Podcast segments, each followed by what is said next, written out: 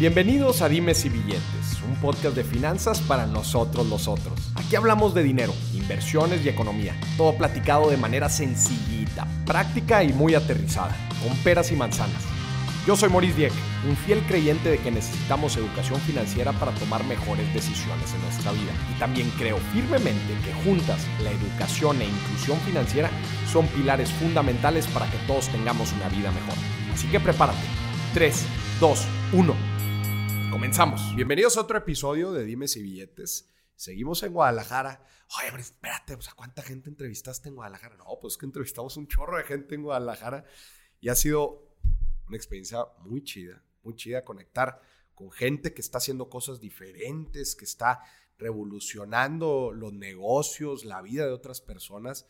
En general ha sido una experiencia muy, muy padre. Y hoy traemos un tema bien interesante sobre cómo los negocios funcionan, me atrevería a decir, desde la misma palabra de compañía.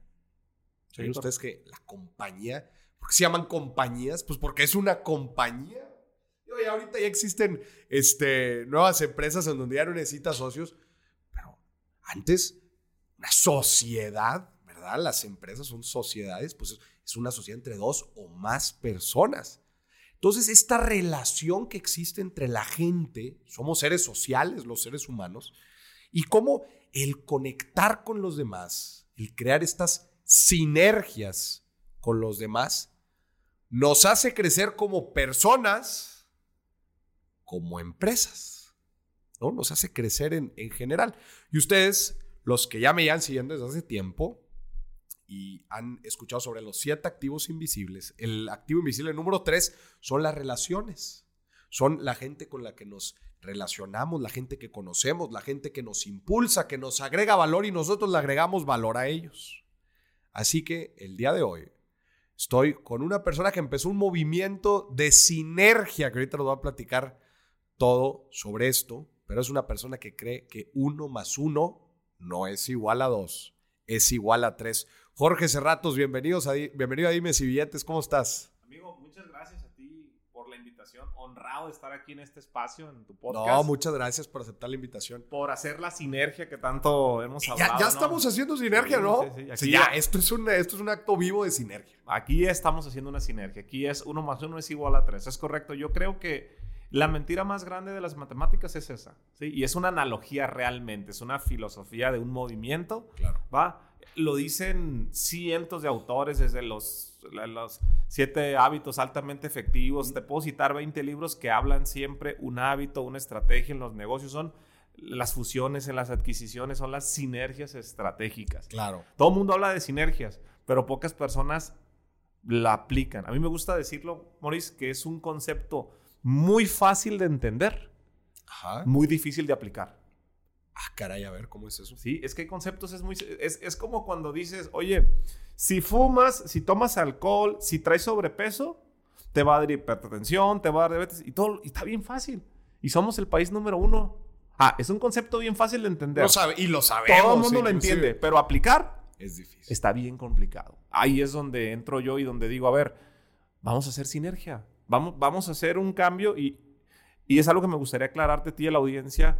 No es un cambio que vamos a lograr en un año, en dos. Yo lo he dicho muchas veces en mis redes sociales, que estoy dispuesto a pegarle 40 años, si los vivo, para tratar de hacer este cambio. No es, no es algo que va a venir de la noche a la mañana, porque nuestro sistema de creencias está basado en mi negocio, mi idea, mi emprendimiento, mi innovación desde el mí, desde el yo, ¿sí? desde el ego, desde la vanidad. Y es muy complicado el decir nosotros.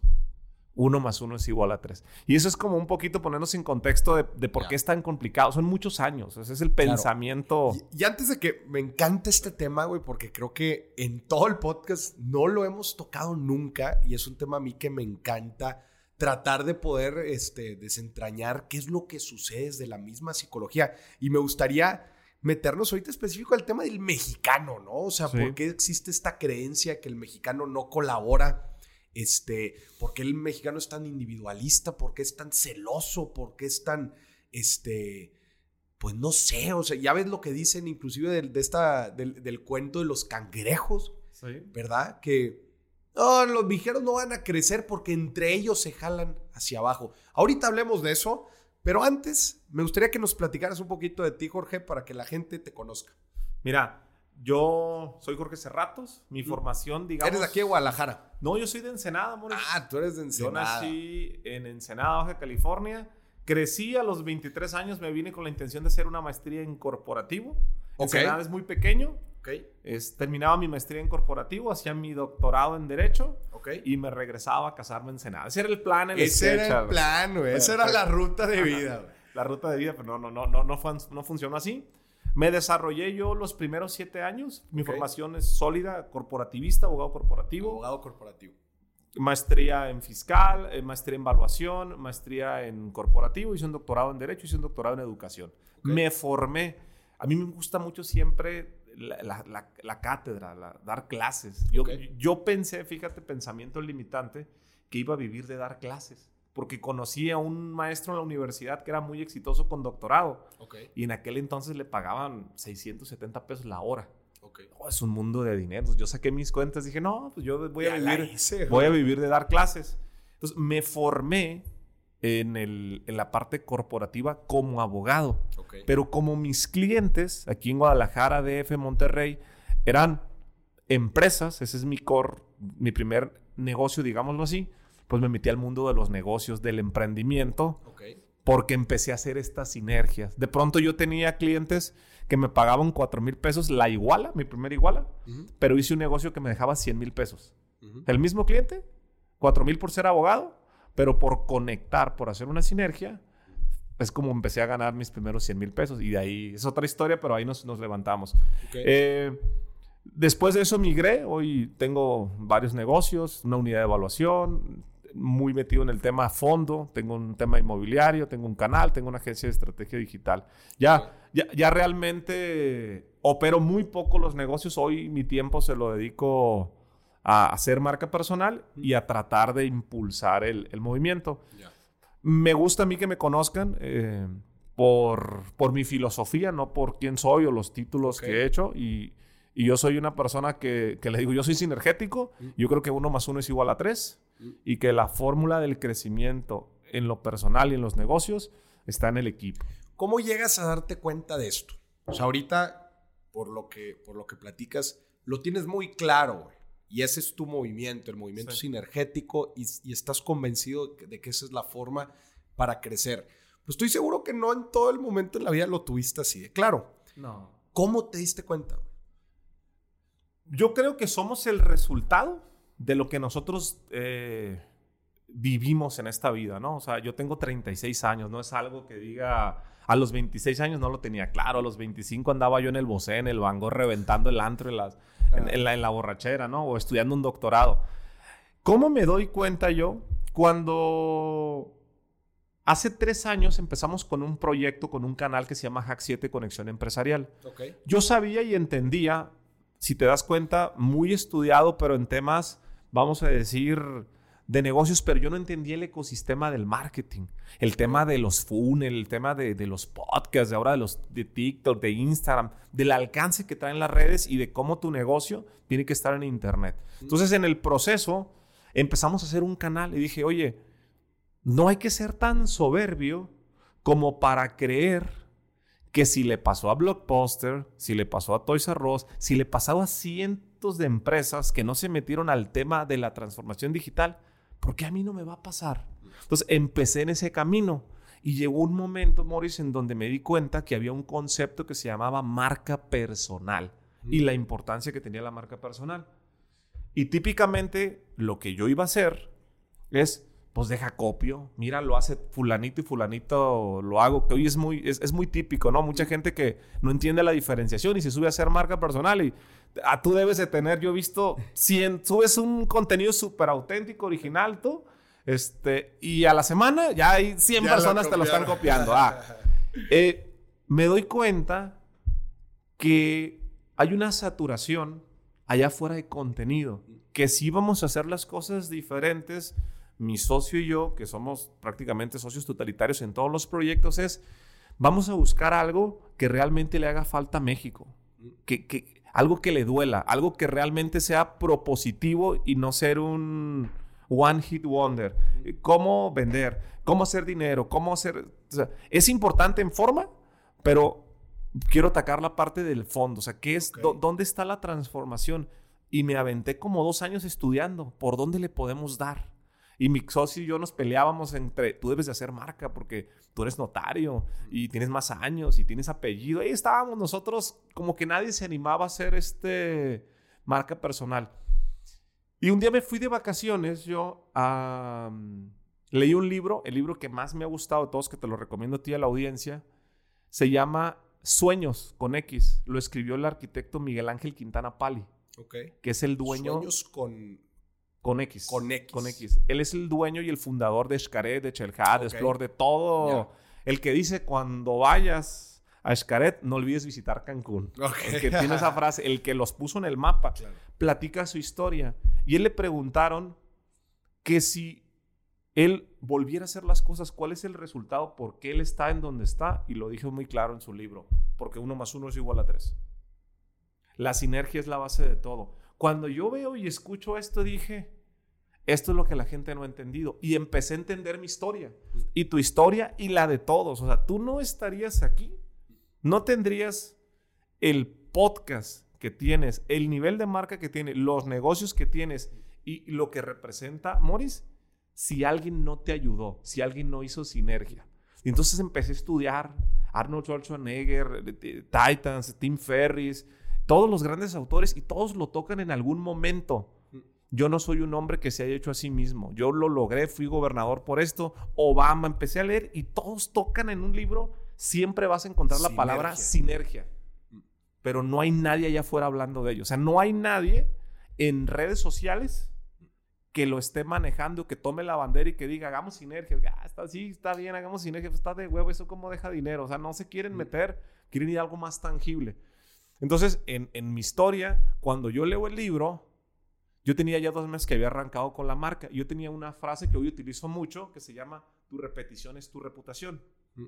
Pero dije, no, esto es, haz, de cuenta que, que, creo que te ha de haber pasado a ti, a muchos creadores de contenido, que llegó un momento en que lo vi, uno más uno igual a tres, lo puse en una historia y empezaron a etiquetarme, repostearme y dije, esto es. O sea, esto es de lo que tenemos que encauzarnos no hacer marca personal, a crear un movimiento. Un movimiento no lo para nada. La marca personal sí, sí lo para. Y entonces te puedo decir que hace nueve meses, tengo once meses haciendo marca, hace nueve meses dije, movimiento sinergético. Esto es lo que tenemos que hacer. Tenemos que hablar de negocios, de emprendimiento, pero con tres características. A ver. ¿Sí? La primera, a mí me gusta el emprendimiento, me gustan los negocios, pero la fórmula del éxito es muy sencilla. Lo hacemos en equipo. Yo tengo 55 socios legales. Duermo tranquilito a mis 36 años. Con 55 socios. 55 socios, libertad financiera total. Yo me puedo pasar grabando y haciendo marca todo el día. No, es que no me deja mi equipo. dicen que tengo que dormir, pero yo puedo. ¿Qué, qué, qué hacemos? ¿Qué conferencias? Porque mis negocios me dan. Y yo, Morris, soy una persona que no tenía papá, que no tenía mamá, que creció en un internado, que tengo una historia que no nos vamos a entretener esto, muy peculiar de vida, donde si te la contara es, no es para que yo estuviera aquí. Tenía todo en contra. No, pero es interesante, a ver, platícanos. Tenías todo en contra. A ver, ¿estabas en un internado? Nací yo en un internado. Ok. Sí, que para Allá en Ensenada. en Ensenada. Yo crezco en un internado. Literal, bueno, mi papá se va a Ensenada, embaraza a mi mamá cuando mi mamá tenía 16 años. Mi mamá, buena madre, siempre lo he dicho, no, no supo qué hacer. Este, tenía 16 años, no tenía ni sexto de primaria. Eh, nace Jorgito y ella trabajaba de cocinera en una fonda para poder este, pues mantenerme. Eh, trabajaba de 10 de la noche va a 6 de la mañana. Y de 6 de la mañana a 2 de la tarde. Estoy hablando que son 16 horas. En una fonda es algo muy complicado. Sí, sí, claro. Toda la preparatoria yo trabajé de noche para pagarme mis estudios, de 10 de la noche a 6. yo, y a las 6 estaba tronado, imagínate, ya se aventaba el turno de las 6 a las 2 de la tarde. No manches. Cuando yo tenía más o menos como seis o cinco años, cuando vas en el kinder, ¿va? A mi mamá le avientan el DIF. Ok. Sí, literal, este, pues yo creo que me vieron muy jodido, o sin bañarme, o andaba yo en la calle, pues el DIF llega y, El pum, me, llega y te- me tumban. Bueno, a mí no, tumban a mi mamá, le tumban al niño. Y este, y pues hablan con él y saben qué señora, pues usted no tiene la pericia, la disponibilidad, eh, fírmele. Y mi mamá aceptó. Fue un tema voluntario. Realmente creo que las vecinas, la historia cuenta que las vecinas pues me vieron ahí muy chamagoso y muy flaquito y muy desnutrido y me aventaron al internado. Ok. Cuando yo llego al internado, Maurice, ahí es donde empieza apenas lo bueno. Es A ver. la jungla. Yo le llamo la cárcel de los niños. Ok. En el internado, Maurice, lo que quieras me pasó. O sea, abusos, violaciones, eh, apagones de cigarro en la espalda, cosas muy tristes de los nueve años en mi vida. Que para mi buena suerte, no me preguntes por qué, un día me lo dijo mi psicólogo muchos años después, yo desarrollé un sistema muy poderoso que es, olvidé todo eso, Maurice. Ok. De los nueve años, O sea, ¿cuánto tiempo estuviste en el internado? nueve años. Nueve años. Nueve años me aventé en el internado. Prácticamente dos años de kinder, los seis años de primaria De primaria. y un año de secundaria. Ok. Y en la secundaria me dan cran, me corren. Ok. Porque este, tuve que subsistir dentro del internado. Entonces lo que yo hice, mi habilidad, que es la adaptación, ese es mi truco de magia, pues me aprendí la Biblia de memoria. Ok. Mateo, Marcos, Lucas, Juan, o sea, todos los evangelios me los- me los memoricé. Entonces, como yo no podía aguantar, imagínate, Mauricio, un niño de 6 años. ¿Qué crees que le hacían al niño de 6 años los chavos que tenían 15, 16? No, hombre, güey. Pues te A mí me dejaron porque mi mamá no me podía cuidar. Pero hay niños en el internado que los usaban de mula, que vieron a sus papás matarse. O sea, en tus, tú, no, tú no tienes hijos aún. Sí, no. al- cuando tú tienes, y, y lo que nos escucha en la audiencia, nadie en su santo juicio que tiene a sus hijos y que los quiere mucho, los va a dejar un internado. Claro. O sea, Sí, digamos... si estás ahí era por una situación. No, no, no. Habíamos 60 niños y todos pura cartita difícil. Yo era el que, digamos que, que estaba mejor. Ok. Ah. Para yo subsistir, me aprendo la Biblia, me hago amigo de los sacerdotes. Esto en, en primero de secundaria, ya por no, ahí. no, desde la. Yo desde. Ah, desde, desde que. Desde, que, estaba en primero de primaria Ya. y empezaba a aprender yo a leer, nos daban, me acuerdo que había en las en misa, hoy, hoy, hoy la verdad ya voy muy poco a misa, pero antes en la homilía te daban como una hojita como con, con historias, Con- no sé si... Ajá, sí. Ah, pues yo veía y quién es, Ya, y la sí, sí. Santísima Trinidad y el Espíritu Santo y Dios Padre. Entonces yo hacía mi... Porque yo entendí, no me preguntes por qué, que la forma de subsistir, si yo no, no hubiera subsistido, es yo necesitaba salir a una válvula de oxígeno del internado Ok. porque era muy duro lo que vivíamos ahí. Ya. Una, una disciplina... eh, nosotros nos levantaban para que, me- para que dimensiones tú y la audiencia. 5.15 de la mañana. Ok. Todos los días. No hubo un día que nos le dijeran, ah, hoy a las 6. 5.15 de la mañana. La madre caminaba por el pasillo, me acuerdo. Iba, venía, iba, volvía a ir y se paraba en el medio, rezando un rosario. Ese caminadito, tú tenías que escucharlo. Ajá. Se paraba y te decía, viva el sagrado corazón de Jesús. Tú tenías que hincarte en la cama y decir, para siempre nuestros corazones. Ok. Por la señal de las... El que se quedara. El que no lo hiciera. Ay, me se me pone chinita la piel. No, no, no, no sabes lo Sí. que es una varita de membrillo. No manches. güey. Imagínate si así nos levantaban. Que eres... Te puedo ¿Qué sucedía en el día? güey? así nos levantaban. O sea, nomás como para, digamos que ese era el desayuno. O sea, era una disciplina exagerada. Bo- Hago una aclaración. No digo que ellas hayan sido malas. Me ayudaron las monjitas a ser quien soy yo ahora. Creo que no hay otra forma. Tienes 60 niños y todos con problemas acá arriba. Si les dieras chance, Sí, claro. ah, tú mañana a las 7, a ti te duele la cabeza, ¿sabes qué hacen? garras, les queman el internado. Sí, ¿Sí me explico? Les queman. O sea, tienen que ser así porque no hay de otra. claro. Entonces, pues esa es como, como la historia que me tocó a mí vivir del internado. Eh, Digo, está interesante. Entonces, ¿y luego qué? ¿Te aprendiste la Biblia y luego? Me aprendí la Biblia de memoria, Mateo, Marcos, ¿Esa era tu forma de salir o qué? Sí, porque ¿quién crees que rifa en un internado? Pues los padres, ¿no? Los padres. ¿A quién crees que llegan las monjitas y ven al sacerdote pues, y le dicen, Señor, cura? Y cuando va al obispo, no, no, haz de cuenta que es Disneylandia para las monjitas, ¿no? Se visten de, rojo y el Sagrado Corazón de Jesús y el incienso y el minra. Entonces ah, yo siendo niño, yo entendí muy rápido, ah, aquí, pues entonces los buenos son estos. Este es el bueno. Este es el bueno. ¿De qué hablan ellos? Santo Tomás de Aquino, el misterio de la Santísima Trinidad. Dije, no, pues entonces. Además, nosotros todos los días rezábamos el rosario. Mm. Todos los días este, teníamos que rezar. Las monjitas te decían, ¿cómo quieres alimentar el estómago si primero no alimentas el espíritu? Para que, para que le saques cuenta. Y yo queriendo ver Dragon Ball Z y los supercampeones. no, no, no, no. Me salía muy caro ir a la lavandería por ver los cinco minutos. Me mm. costaba muy caro. Entonces, yo me adapto al sistema, me aprendo la Biblia y me vuelvo monaguillo. Ok. Y al ser monaguillo, ¿va? Me llegué a aventar así como tus tours que te estás aventando ahorita de seis podcasts en un día, me aventaba yo seis misas, Ok. ¿va? Con los padres. Iban por mí y me decían, ah, vamos un monaguillo.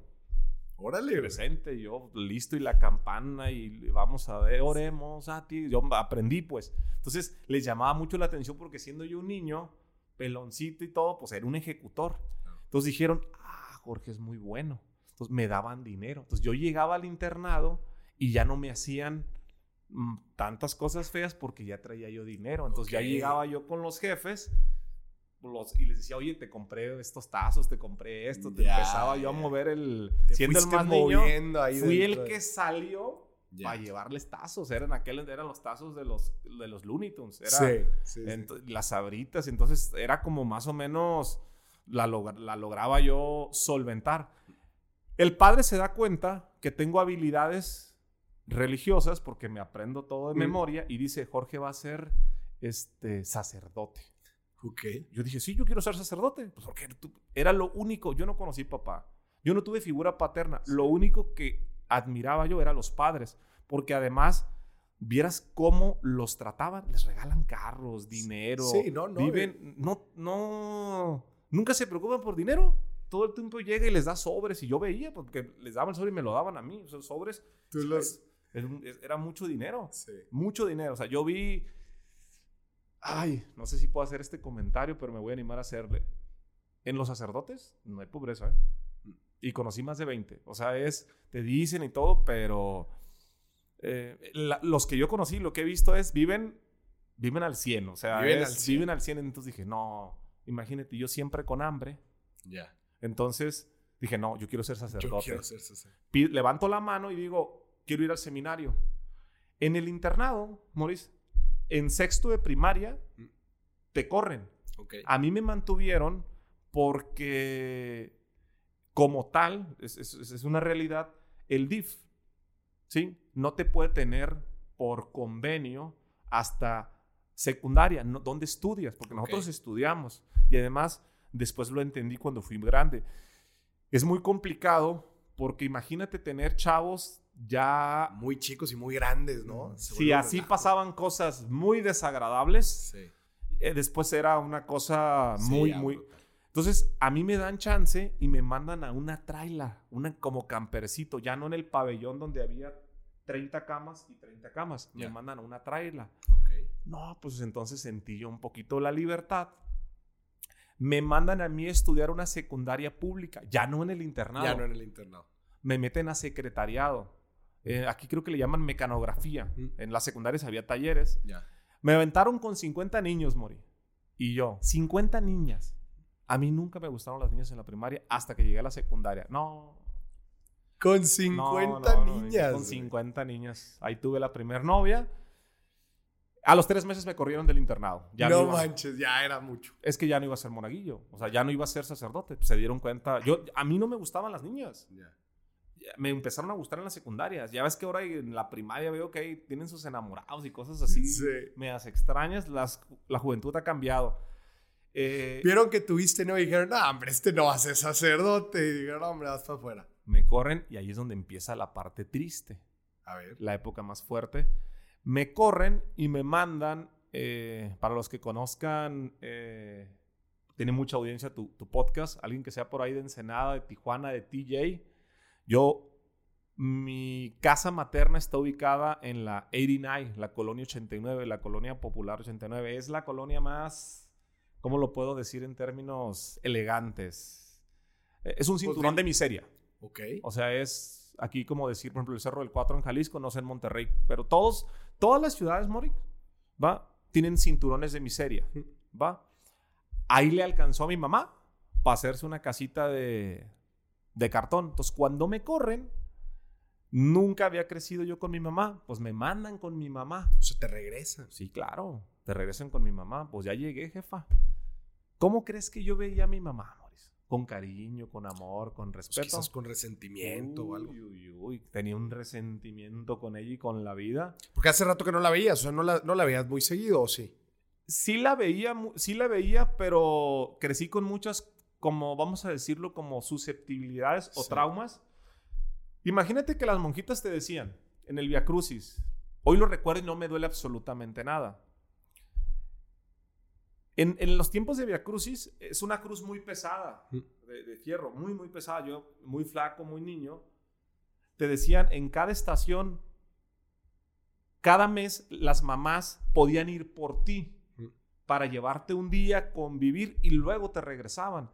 Mi mamá siempre se ausentaba Mm. porque como trabajaba de noche y el día, imagínate, salía a las 2 de la tarde, No, hombre, se quedaba dormida en el camión, Sí. iba al internado y la vencía el sueño y se despertaba a las 5 en el mismo camión. Le llamamos allá la burra. Oh, es- son, son trayectos muy largos.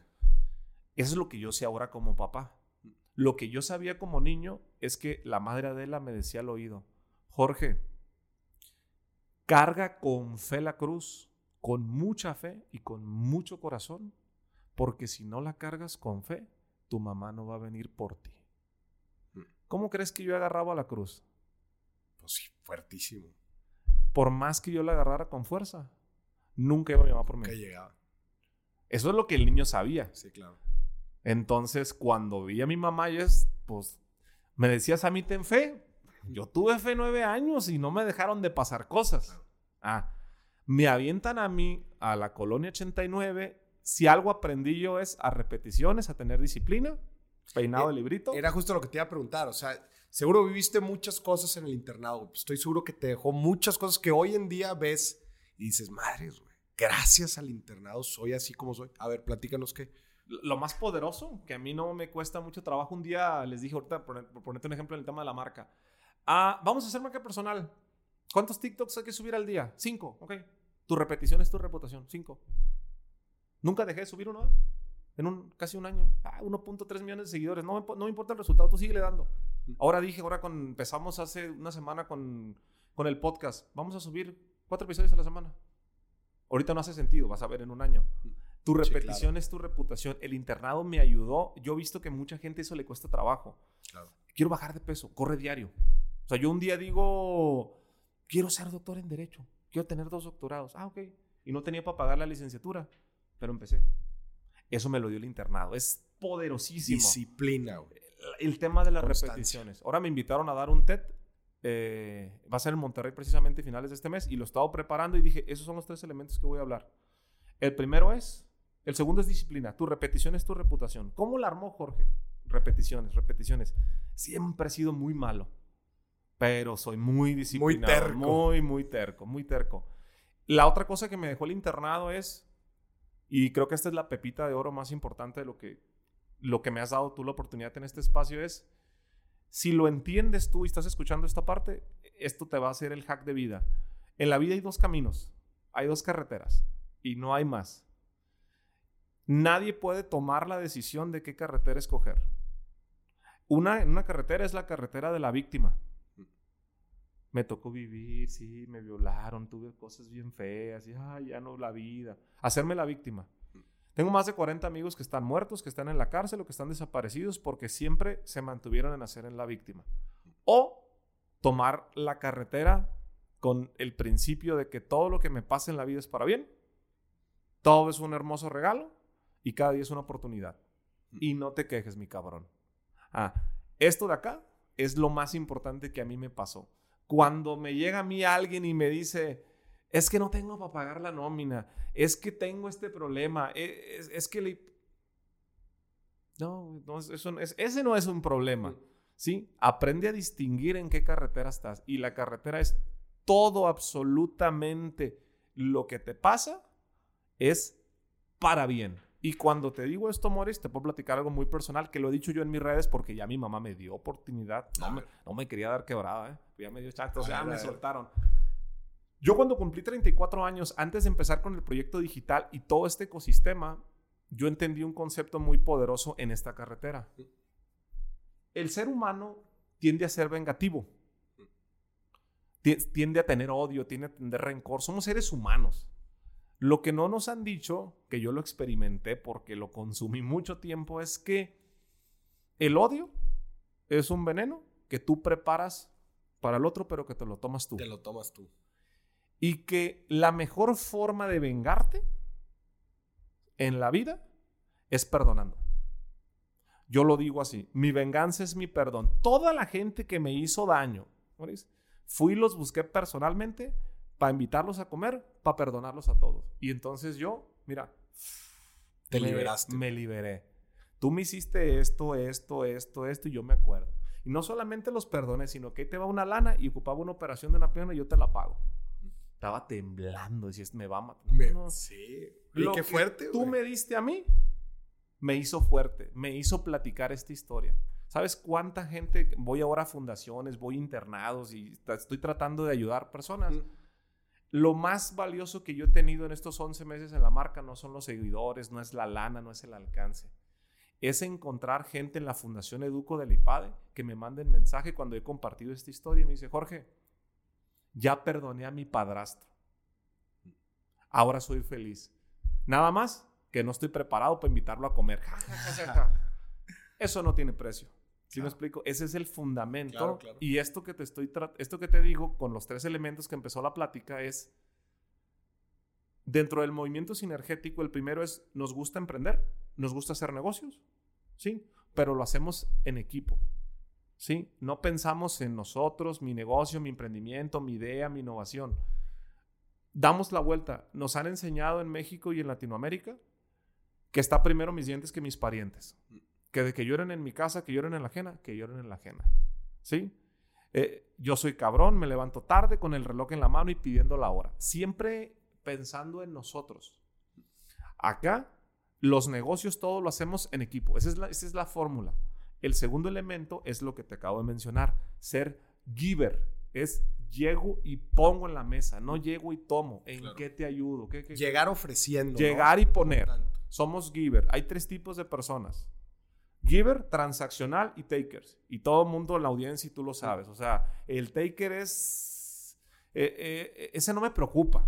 El taker nunca me ha preocupado porque ese lo conoces. O sea, ese es un tiburón, ese llega y toma, ¿sabes? Pues nomás cuídate que no te gandalla de repente. Ah, son gandallos. Esos tú y yo tenemos amigos así, ¿sabes?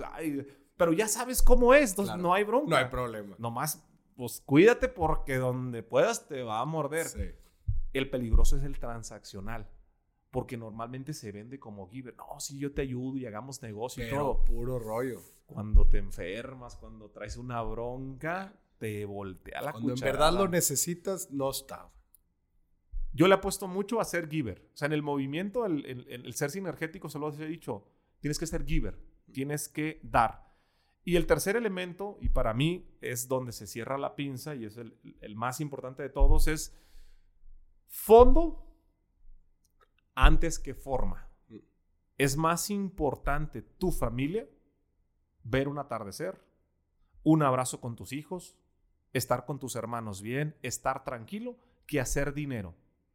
En, el mundo del emprendimiento, yo lo he dicho, de hecho algún día tuve un conflicto con, con, Carlos Muñoz porque se lo dije y cuando empecé con el movimiento le empecé a tirar. Mm. A pesar de que es amigo, a pesar de que es mentor, le dije, Carlos, es que no puede ser correcto en fondo. Si quieres vivir bien, vas a dormir mal. No, yo duermo a todo dar y hago mucha lana, pero porque respeto la primera regla, trabajo en equipo. A mis colaboradores los hago socios. Realmente, o sea, tienes que ser socio. ¿va? E, esa es una realidad que muy poco te dicen el emprendimiento es duro, es un camino eh, muy espinado y solamente el 9% lo logra en Latinoamérica porque no hay marketing, porque no hay oferta de valor, porque no sabemos de finanzas, porque todo eso son razones de forma.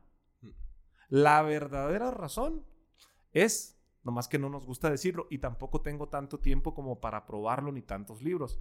Pero esto queda grabado y en 10 años volvemos a platicarlo y vas a ver cómo la metodología me va a ayudar en probar esto. No es por eso, porque el marketing, porque las finanzas, todo eso se puede asociar. Claro. Pero no quieres dejar una parte del pastel. Se puede asociar. La realidad de por qué no la sacamos del parque es porque no trabajamos en equipo. Antes de meternos justo a ese tema de trabajo en equipo, volvamos rápido a la historia, güey. Porque me quedé con mucha curiosidad. A ver, entonces regresas con tu madre a Ensenada. Sí. Y luego, a ver, es que ah, quiero ver qué, qué sucedió después, güey. Me voy a Ensenada y se pone, se arma la de Dios es Padre porque me avientan a mí a la secundaria técnica 28. Ajá. ¿sí? Saludos para los maestros. Ustedes fueron buenos maestros y me escucharon, no me la tomen personal. Pero sigue siendo igual. O sea, en la secundaria técnica 28 te corren, Morris, para que dimensiones. Te pongo un ejemplo y damos contexto por traer una fusca en la mochila. Por eso te corren. Sí, o sea, no, no te corren por, por un cerbatanazo, por, por levantarle, la, levantarle la falda a una muchacha, no, por traer una fusca, traducción literaria, una pistola, un revólver, ¿ok? Ah, por eso te corren. Entonces, imagínate que llego yo y, y hay alumnos de 17, 18 años, pelones, tatuados, llego yo al salón y yo de disciplina militar, sí, derecho, primera fila, presentes, cerratos, puedo ir al baño, no puedes, o sea, no, no nos trataban, teníamos, Duro. era durísimo el internado, durísimo. Y acá no entendía yo los lenguajes, se te va a caer el cantón, ¿qué es eso? No seas chavala, no. No entendía. No entendía el ecosistema, tan no lo entendí que la primer quebrada de nariz que yo tuve fue porque se me ocurrió andar con una chava. Es que mi equipo me regaña, Maurice, porque me dice que no diga nombres y a mí se me va. Yo se Andaba yo con una chava y este, yo iba en primero de secundaria y ella iba también en primero. bien enamorado yo. Y entonces un día fue su hermano y me dijo, ¿sabes qué, Jorge? Pelón, así el noches, todo tapado, arracadas y peligrosón. Pero yo era inocente, o sea, me, me aventaron una burbuja. Sí sufrí cosas feas, pero no entendía de, de, estos ecosistemas. Me dice, si te vuelvo a ver con mi carnala, se te va a caer el cantón. Y tú, se te va a caer el cantón, pues qué, va a llover o qué. Yo sé que a la gente le da risa. No sabía que era que se te iba a caer el cantón. No sé, a ver, platícanos qué. Pues yo anduve con la carnala y a los tres ah, días. te valió. Pues que no le entendí. ¿Y luego? pues me puso una chinga. No manches, se te cayó el cantón, güey. Se me cayó el cantón. Traducción, cuando les digan se les va a caer el cantón, te van a poner. En tu madre. Es correcto. Me pone, me quiebra la nariz, llego yo llorando a mi casa, todo empanizado, temblando. Ay, me pegaron y me pegaron, quiero ir a la escuela. Y mi mamá y tú, no, no. Una cosa muy, muy, muy difícil. Cuando yo te hablé del segundo punto de no hacerte la víctima, es porque yo entiendo muy bien qué es hacerse la víctima. ¿Va? Entonces, pues muy enojado, muy, muy triste, no quería ir a la no quería. Yo tuve dos papás en mi vida. Los dos buenos, no los juzgo tampoco. Mi papá biológico lo conocí cuando tenía 22 años, llegó a Ensenada, esa es la parte más fuerte de la historia. Y, y tuve otro papá que digamos que él fue, él decía que era mi papá de crianza, pero pues ya, ya te imaginarás el nivel de crianza. Eh, tuve otros dos hermanos, y, lo que te quiero platicar es que en esa temporada mi papá lo veía antes de que se enfermara una vez cada dos años. Ok. Sí. Y cuando lo veía me pegaba. Pues no lo quería ver. Pues no. Y ese día que llegó y que yo estaba todo sangrado por la nariz y todo, no me llevaron al doctor y tenía la nariz quebrada. No manches. ¿Qué crees que hizo? Me puso otra chinga. No manches. Porque no había metido yo las manos. Pero hizo algo positivo. Me llevó con su compadre al Oscar Tigre García, gimnasio de box, para enseñarme a pelear. A pelear. Y como yo soy de tu repetición es tu reputación, ¿qué crees que hice los próximos cinco Pues meses? una máquina boxeando, güey. Tres horas al día entrenaba. Tres horas al día y si nomás por cuatro porque me ganaba el hambre. Y se me iba el camión. Tres horas al día, tres horas al día. Pues, Boxeas duro. Mm, Me he peleado más de 500 veces en mi vida. A su madre. Sí. Si te saco la cuenta de las cicatrices que tengo en la mano, 77 las contamos otra vez, ¿verdad? No manches. Para que dimensiones. Mi mayor virtud, lo he dicho yo así, es yo me adapto.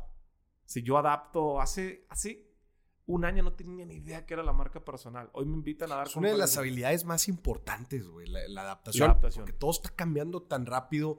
Eh, cómo funcionan las redes ahorita, a cómo van a funcionar en cinco años, no va a ser la misma forma. La forma en que se hacen los negocios ahorita, bueno, la pandemia ya de por sí llegó a, hacer un, un gran cambio.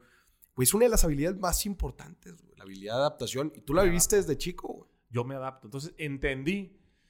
¿Quién es el, el más importante en la secundaria, Mauricio? En la prepa. El cuatreojos, el nerdo, el inteligente. Ah, ese no lo pelan. Acuérdate, al que pelan es el que es bueno para el básquet, para el fútbol, Pues a los populares, al ¿no? popular, Acá. el que, es, el que es bueno para el trompo, el carita. Ese es el que las Claro. chavas quieren. Claro. Entonces yo me di cuenta muy pronto, dije, ok, me pegó el noches y estaba yo todo azorrillado, le llamamos en el lenguaje, dije, ah, pues deja voy y le pego uno de tercero y al mejor. ¿Quién es? Ah, Pero ya, ya, ya sabías boxear, No, o sea, ya no, estabas bien calado. meses, cinco meses fui y le canté un tiro, ¿no? Y ahora, ¿y qué? Te lo pusiste. Le pegué y dije, ah. Y entonces, hay una cosa que yo nunca tuve, ¿sí? Y que hasta hoy lo he tenido que trabajar y que es muy peligroso, sobre todo este juego de las redes, el tema de el ego y el tema de buscar el reconocimiento. Claro. Yo nunca tuve reconocimiento y es lo que yo buscaba. No me reconoció mi mamá, no me reconoció mi papá, nunca me reconoció una familia, me hacían menos mis tíos en Navidades, a mí no me daban regalos. Algo que he dicho mucho yo públicamente, a mí no me dolieron los abusos, a veces no, lo perdono y lo platico. ¿Y cómo platicas eso? Porque no me duele. Mm. ¿Qué sí me duele? El ver que en una Navidad a mis hermanos les dieran regalos y a mí no. Y a ti no. E- Eso sí, te puedo decir que hasta la fecha me ha costado trabajo el, el- el tener que entender esa parte, ¿no?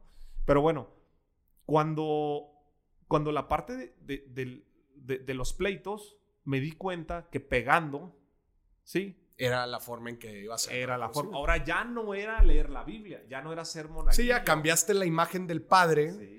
La cambiaste ahora, pues, por el. Ah, la clica, la banda.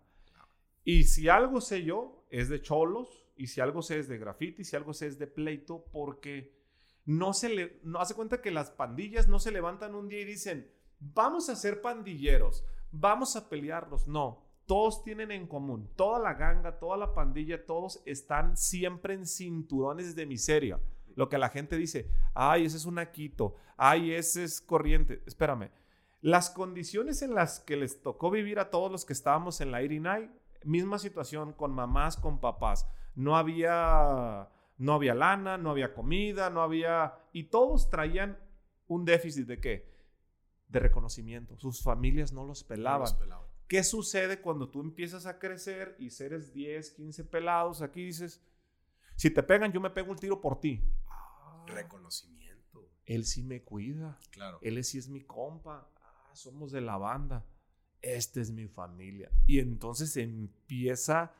Encuentras lo que no tienes en casa: familia. Y se empiezan a crear sinergias. güey. Y se crea la sinergia muy poderosa.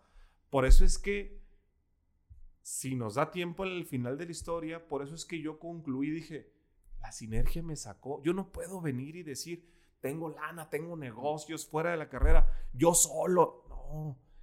Siempre tuve personas como los sacerdotes en el internado, como en la pandilla, el famosísimo Poncho, ¿va? El Huguito, el Valo. O sea, tú te volviste pandillero. Ah, yo traía una clica Morris de 60 personas. Órale. Que es, una, que es una clica, perdón. Pandilla, Ok. este, ganga. eh, Ya, ya. Sí, yo traía una. o sea, no, no- 60 personas, pues, era, era grande. No, no, no, no, no. Todavía yo mi, yo le llamo mi, mi, este, mi placa, mi prestigio, mi estatus, ahora que le hablamos en, en términos más coloquiales, sigue, sigue vigente. Nunca maté nada, nunca hice nada imperdonable, por eso es que lo puedo platicar, porque yo me salí justo en el momento en que... me ¿Cuántos tenía años que estuviste? salir. primero de, la mitad de primero de secundaria, segundo de secundaria, tercero de secundaria y toda la preparatoria. Me aventé cinco años y medio más o menos. Dentro de la clica. Dentro de la clica. Empezó paulatino. Primero fue la secundaria dije, ah, entonces vi que ahí había poder.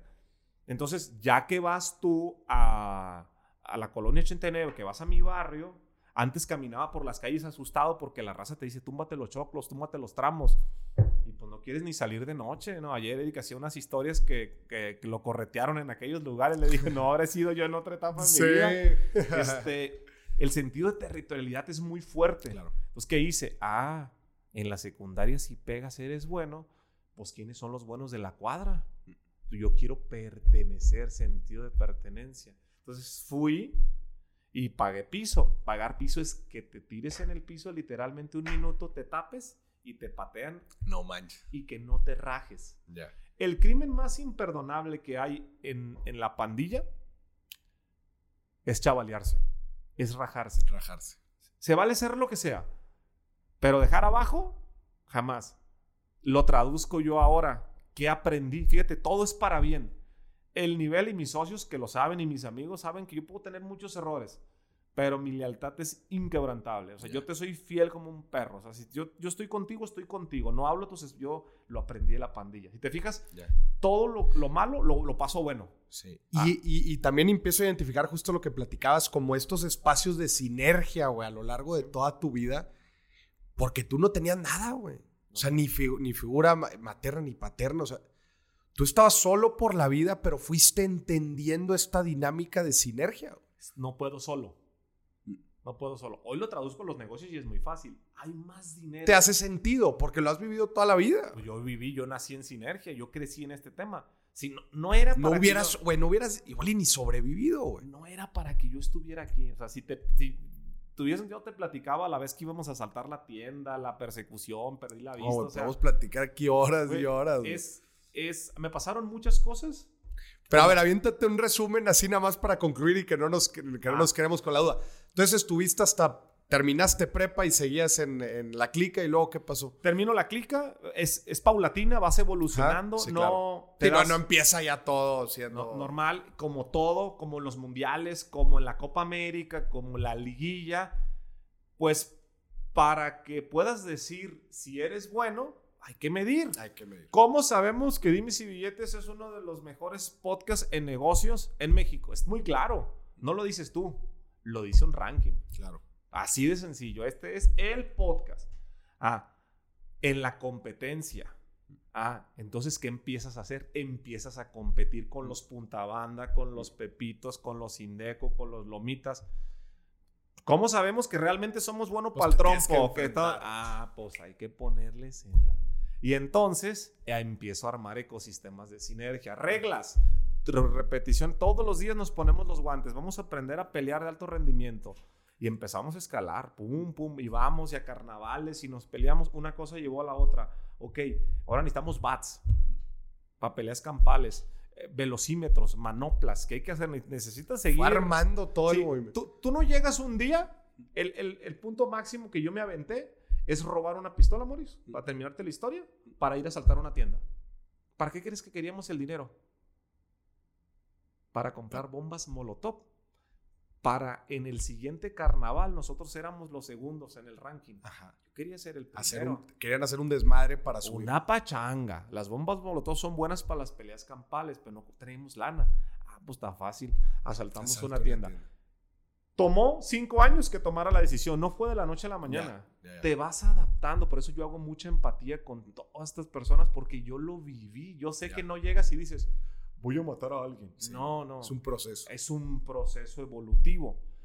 Entonces, como yo era el del líder de la banda, dije, pues vamos a saltar una tienda, la Calafia, para, este, para tener dinero para bombas Molotov. Y en ese entonces pasaron 500 peleas.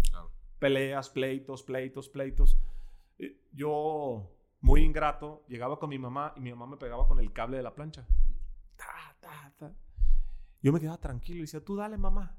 Vengo ahorita de una campal y no me mataron. Tú no me vas a matar. Dale. Para que dimensiones. Entonces, en, en el ecosistema en el que yo viví, la pregunta que todo mundo me hace o, que no los dejemos con la incógnita es, ¿y cómo estás tú ahorita? ¿Cómo saliste? ¿Cómo estás ahorita? que salieras de esto? Sí, claro. Ah, muy sencillo. Vamos a saltar la tienda.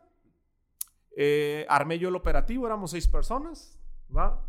Solamente vive una persona de las seis que, este, que estábamos en ese entonces. Eh, está, vive en Miami, hay, que grabar con él a recrear esa escena. Y tres personas íbamos a, a, saltar la tienda y las otras les íbamos a dar el dinero y se iban a ir como por un arroyo.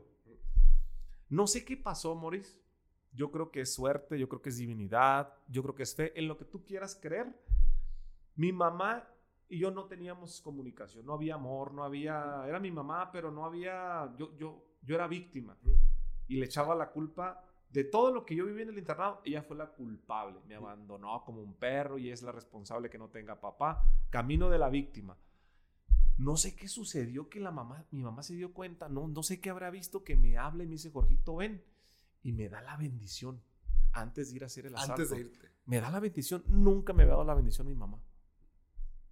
Pues voy yo y cuando traigo yo el revólver, imagínate que íbamos a poder hacer la escena muy, muy sencilla Imagínate que están aquí las tres personas. Aquí estamos en una pared. En la última tienda de la colonia, hoy hay más casas, pero esta tienda la escogí estratégicamente porque era la última tienda donde terminaba la colonia 89. A partir de ahí había cerros nada más, no había nada. Era lo último, o cerros, no existía nada más. Nos pusimos tres aquí otros aquí en una casa abandonada, asaltamos, amagamos, te doy el dinero, tú te vas por el arroyo y nosotros vamos caminando por acá. Estaba sencillo el plan, nomás hay una persona. La pistola se la habíamos robado al abuelo de un amigo. Yo ni sabía usar pistola, fue la primera y única vez que yo agarré una pistola. Pero pues dije, pues nomás le aplastas, ¿no? Claro. Pero no pensábamos aplastarle, nada más era amagar para... Bueno, nos paramos aquí. El dueño de la tienda sale aquí a fumar un cigarro. Aquí hay una avenida. Cuando yo me paro aquí y agarro la pistola, empecé a sentir mucho miedo.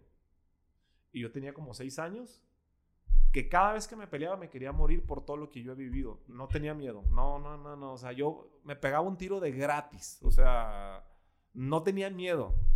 Tenía mucha culpa y tenía mucha víctima con la vida y me quería morir. Realmente, no, no, que, no que me quería suicidar, pero decía, yo doy la vida por mis compas.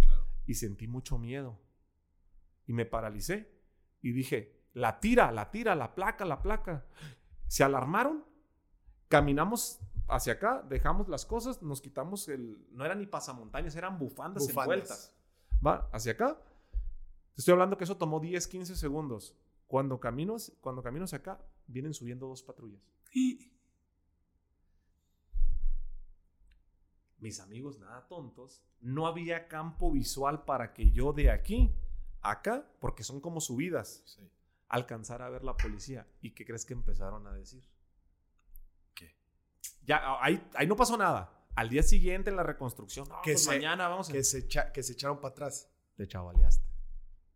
No me dijeron que tuviste miedo. ¿Cómo es posible que tú hayas dicho a la policía y a los 15 segundos pasó la policía? ¿A poco la viste desde lejos? ¿O qué onda? No, que tú qué traes. Y yo, pues, y yo estaba muy enojado porque había sentido miedo. O sea, no, pero mañana la revén. Yo quería que pasara ya al día siguiente para volver a hacerlo. O sea, estaba yo enojado porque sentí miedo y me chavaleé y es el pecado imperdonable en la clica y no debí sentir miedo. A los dos días íbamos a volver a ir. Pero en un inter nos fuimos a tomar unas caguamas al, al Conalep. ¿Va? Es donde le llamamos nosotros territorio neutro. En las pandillas hay territorios neutros donde puedes ver tú que son de varias... Y no pasa nada. No pasa nada. Y con el espera uno. Nomás. Hay dos cosas por las que se puede armar la gresca o el pleito. Porque le tomes el piropo. Está prohibido que yo de una pandilla ande con una chava otra pandilla. Eso no es no Eso no puede pasar. No. Y la segunda es que cantes barrio, que cantes placa. Si estamos todo tranquilo, yo te puedo ver feo, no pasa nada. Pero si yo te hago así. Hago a una, una mague, algo. Esto es, te estoy cantando placa, es reconoce. Si él reconoce que es el mismo barrio, cámara. Pero si no es el mismo barrio, ya se Ya se árbol. Ay, pues yo tenía amigos muy tontos. y un cabrón se puso a cantar barrio cuando éramos cinco personas y ellos eran 25. En el Conalep. En un territorio neutro. Ya. ¿Qué crees que pasó? Se armó la trompa. Se armó la de Dios es Padre. Yo tenía buenas habilidades para el pleito, pero como pudimos, nos subimos al carro, persecución, nos venían siguiendo tres carros, madrugada, neblina, ah, dale, dale, nos van a matar. Y íbamos en el carro en Zumba. Y tuve un accidente, me estrellé con un tráiler, yo iba de copiloto, salgo disparado, lleno de vidrios toda la cara, cicatriz por aquí la debo ver, los brazos me quedaron, mira cómo me quedaron los brazos, se me zafaron. A la madre. Termino a los dos días, la historia corta, termino los dos días en el hospital, párpados pegados acá arriba. Este, dos meses no vi el sol, no vi tele, no vi nada, tapado. Al parecer podía quedar sin vista o así. Eso fue lo que me pasó. La parte dura de esta historia es que en 12 meses de tener yo una clica fuerte, amigos, familia, carnales, ¿cuántas personas crees que me fueron a ver en esos dos meses?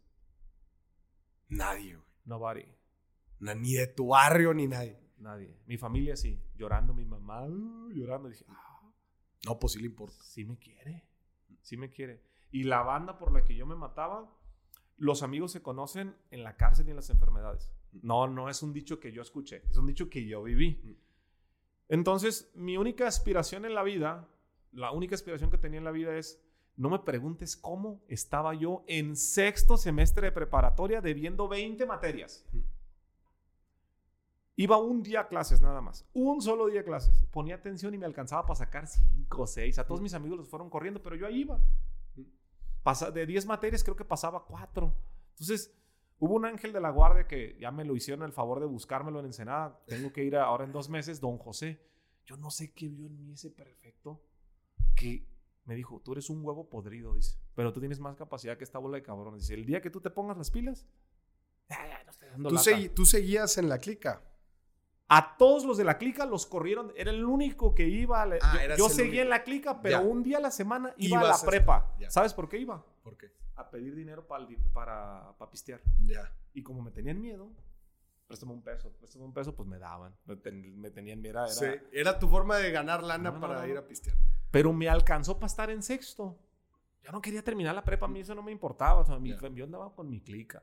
Mi aspiración en la vida era tener para los frajos y para las caguamas. No pedía más que- y no tener hambre. No quería más. Pero con lo del accidente, toco fondo. Salto cuántico y digo, ah, caray, nos mojamos más aquí adentro que afuera, somos bien pobres, ve qué jodidos estamos. Caigo en realidad. Y dije, toda la vida, lo primero que dije, me echo la víctima, me echo el Martín, ay, sí me pasó esto, esto. Hago las paces con Dios, la parte que me quedaba de fe, la parte de que yo acordaba de rezar, y le dije, Chuyito, si me recuperas la vista, ya, cámara, cámara, cámara. Ya. e- ese fue el gran cambio. Sí. Este De- déjame ver, tuviste. déjame ver. Imagínate dos meses, Moritz, Sí. sin, sin tu vista. Déjame ver y ya voy a ser juicioso.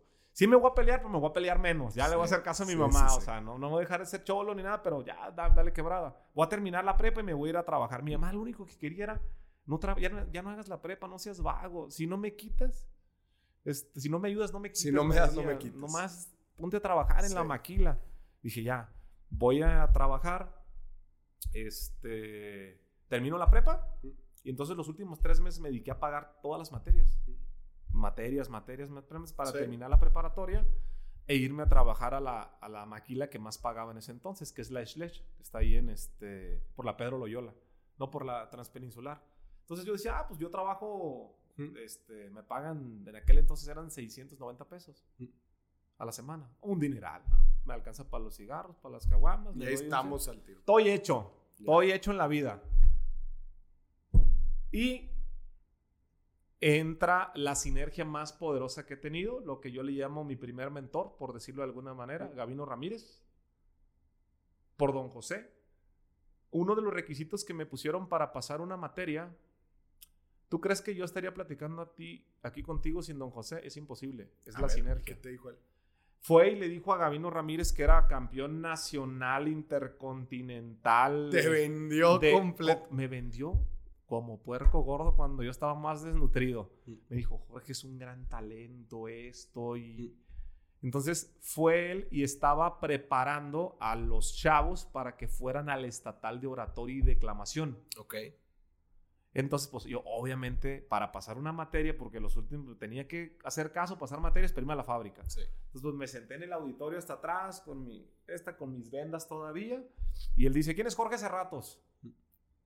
Yo, pásale al frente. Y decía, Ay, este cabrón. Pero yo siempre, me, yo siempre he observado, Morris, adaptación. Me di cuenta de algo. Yo sí tenía pegue y tenía novias. Ajá. Voy a tratar de decirlo con mucho respeto. Pero hasta en las señoritas, hasta en las damas, todas son hermosas en corazón, en espíritu, pero creo que hay niveles. O sea. Ok. Estamos de acuerdo que hay chavas que son espectacularmente guapas en lo físico. Yo nunca tuve acceso a esas chavas. La bonita, de ojos azules, de color, yo la veía. ¿Sabes cómo me veía a mí? Chenaco. Ah, Yo tenía pegue con, con otras chavas que estaban más en mi liga. en tu liga. Y este Gavino yo lo veo hablando de la declamación y la oratoria. Y las chavas más bonitas de la prepa en primera fila, así era. Con él. Yo eso es lo que yo vi. Dije, Ya no era el padre, ya no era la clica, No. ahora era la oratoria. güey. Ahora. No sabía que era la oratoria. Ya, ya, pero era ahora e- ese Pero personaje. es él, dije, ah, es la primera persona que yo vi, ¿sí? De traje, elegante, padrote, perfumado, con corbata roja. Ok, Roja sinergética. órale. Lo veo y digo, ah, Para los que no sepan, Jorge, y no estén viendo el video, Jorge ahorita viene vestido de un saco rojo y el rojo es el color de su movimiento sinergético. El color es el, el de la sinergia. Cuando ven, Entonces- cuando ven el color rojo, acuérdense, ayuden a alguien más. Es así de sencillo. Entonces lo veo yo a él y digo, dale papá. Me jala a mí y me pone a hacer unos ejercicios en, en- en mi pensamiento limitante, tonto, eh, sin saber, porque eh, no soy ni misógino ni ese tipo de cosas, pero lo que yo ni... ni te- tengo un hermano, hago un corte comercial que lo ha dicho públicamente, que es, que es homosexual y nos llevamos muy bien. Mm. Pero en, en ese entonces yo dije, ah, este güey, elegante, guapo, le gusta, ah, es puto. Mm. Ese, ese- era mi... Eso fue tu... Ah, este ah, es puto. Así de sencillo. Era lo que yo pensaba cuando era, cuando era joven. Empecé a platicando dije, nada, me va a tirar la onda. Fíjate los pensamientos limitantes. Sí. Termina de dar su conferencia y dice, yo necesito preparar a tres personas para que se vayan. Órale, güey. Tú dijiste, yo aquí soy. No, no, no, claro que no. Yo que ¿No? quiero andar con, no, no, este güey me va a tirar el pedo, decía No yo. manches. Pensamientos limitantes. Me dijo, quiero entrenarte a ti yo personalmente. Yo voy a venir, don José habló conmigo y tú tienes mucha capacidad. Tú tienes un brillo, tú tienes una luz y me empezó a pegar una terapia que yo dije, pues va. Y me presenta a Jaime Sabines y me presenta la declamación y me entrena. Total que gano. Gano el municipal, gano el estatal Qué chingón, y él hizo sinergia conmigo. Ya, ganó. ¿Y ahora qué vas a hacer? ¿Qué vas a estudiar, Jorge? No, no, pues eso no está para mí. Yo tengo 115 primos hermanos. El que más estudió, bueno, ahora mis, mis hermanos, afortunadamente que yo los he apoyado. 115 primos De los hermanos. 115 primos hermanos que estudié, hasta que yo llegué a la familia, el que más estudió terminó la primaria. No es una familia de profesionistas. ¿Cómo das este salto güey, en Ah. la carrera? Lo admiro a él. Principio académico. El alumno no aprende del maestro que no admira. Primero gánate la admiración. Él tenía mi admiración. Te representaba el mayor éxito que yo había visto. Ya no era el barrio. Claro. Era un güey carita, de corbata, que hablaba que el amor es el silencio más puro. Y las chavas temblaban. Decían, ah, yo quiero ver, ¿qué, qué, qué está haciendo? Yo le pregunté, y es algo que ya me animé a decirlo públicamente, después de tener tres maestrías, varios diplomados, seminarios y dos doctorados, no me gusta el derecho, Maurice. No. No. ¿Cómo acabaste en derecho, güey? ¿Qué crees que estudió él? Derecho. Abogado. Le dije, ¿tú a qué te dedicas? Soy abogado. Pues yo también. Si yo quisiera estudiar algo, yo sería tú. Yo quisiera ser abogado. El alumno no aprende del maestro que no admira.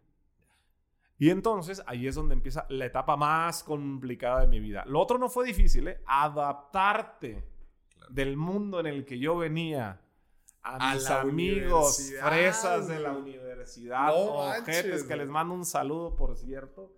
Eso sí es, ese sí es, es Ese sí fue un reto. eso sí fue el reto más difícil. Me pusieron tres condiciones. Tres meses para lograr conseguir la beca. En Ensenada en aquel entonces no podías estudiar en la universidad pública. No había derecho, hoy ya existe derecho. Entonces tenía que ir a la universidad privada. Eh, nosotros estábamos muy jodidos. En aquel entonces en el TBC se pagaban 3.600 pesos al mes, más una reinscripción de 4.000 pesos. Te estoy hablando, tengo 36, estoy hablando a los 18, 19 años. Ya. Era un mundo de dinero. Mi mamá ganaba 150 pesos al día trabajando en una fonda para ponerlo en, en perspectiva. Yo me fui de ayudante de albañil. Siempre tuve muchos trabajos. Siempre fui muy jalador de repartidor en De la mesa. Yo siempre chambeaba. Yo andaba ganando como 90 pesos al día. No estaba en mi realidad. Entonces fui y conseguí una beca. Él me dijo, mira, Jorge, si alguien te puede dar una beca, tienes que buscar a las más máximas autoridades. Pues con unos burritos de machaca, mi mamá y yo, y con dos meses de persuasión, logramos dar con el ingeniero Jaime Bernard de la Parra, el dueño del TBC. No manches. No sé si siga siendo el dueño del TBC, pero Ya. tendría que ir a darle las gracias. En paz descanse. No, no, no sabía. Ya era, ya, cuando era, ya era un señor grande. Eh, vamos y lo buscamos Ajá. y pido una beca con él, porque me querían dar una beca como del 80, 90. Ajá.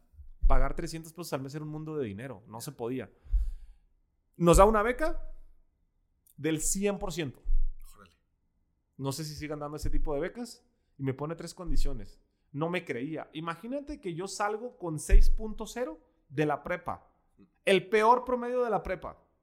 En la universidad, 10.0. Órale, güey. ¿Te aplicaste ahora sí? O sea, eh, totalmente radical. Pero no era porque yo quisiera. Era porque él me dijo tres condiciones. Como les di tanta lata, me dijo, "Ah, pues ¿cómo me iban? Imagínate si yo, pelón con rastrillo, tenía una, fa- una, finta de, este no, no la va a armar. Pero bueno, pues ya su mamá vino y lloró y él dijo, está muy sencillo, nunca vas a tener que tener un reporte, es decir, nunca vas a faltar. Dos, vas a hacer un deporte de alto rendimiento, nunca una falta. Y tres, tienes que tener 9.9 de promedio Esas fueron las condiciones para que te dieran la beca. para que me dieran la beca. En modo leyenda. Güey, está cañón, güey. La terminé. La libré. Y no nada más eso, las maestrías y los doctorados Sí, que he no, estudiado. A, a mí me- eso Güey, ya se me hace fácil. Ya es. La Tú has vivido la sinergia, güey, a todo lo que da a lo largo de tu vida, güey. Estoy impresionado. Qué chingón, güey. O sea, ya entiendo mucho más tu movimiento.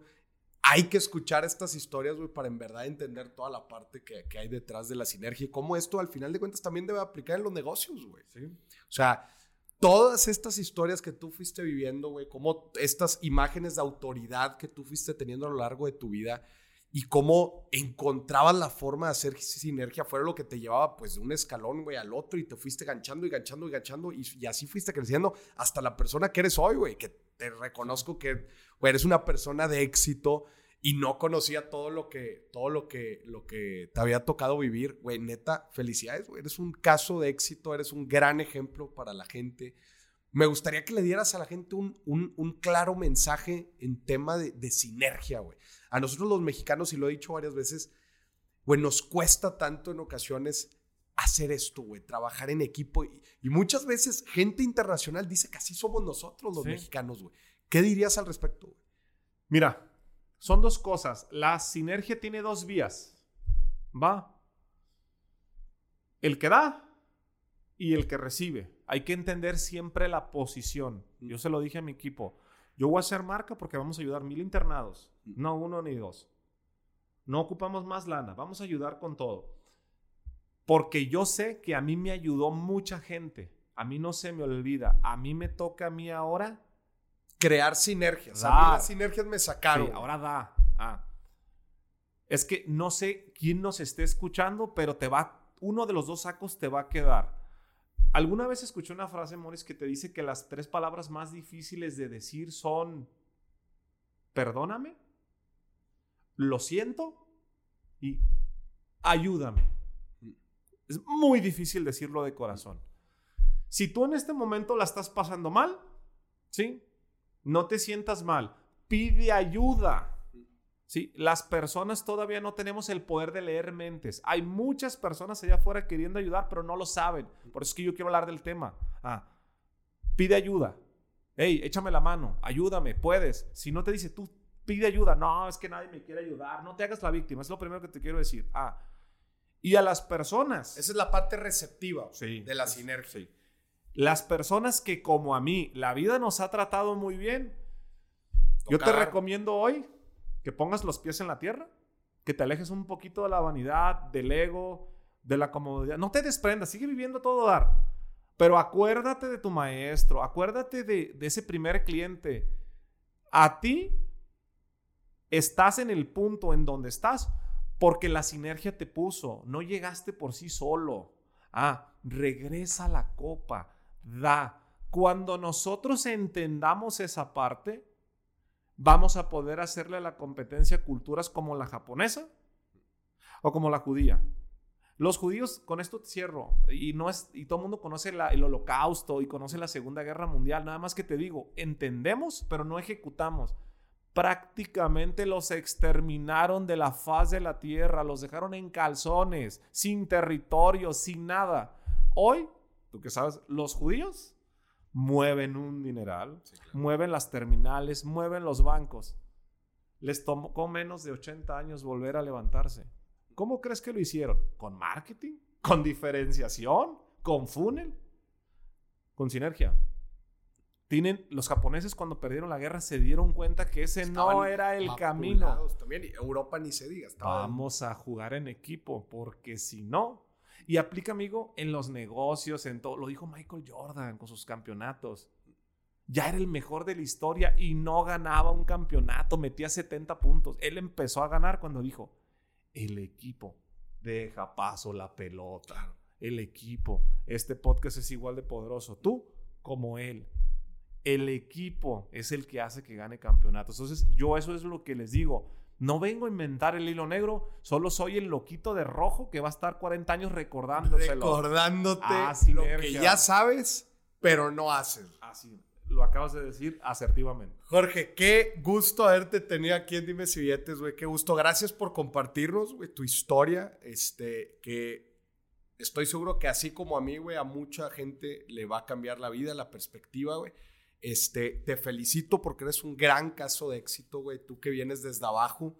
Este, y al escuchar tu historia, güey, creo que no hay excusas. O sea, básicamente, tú lo dijiste muy bien, están estos dos carriles. Está la víctima y está el empoderado, güey.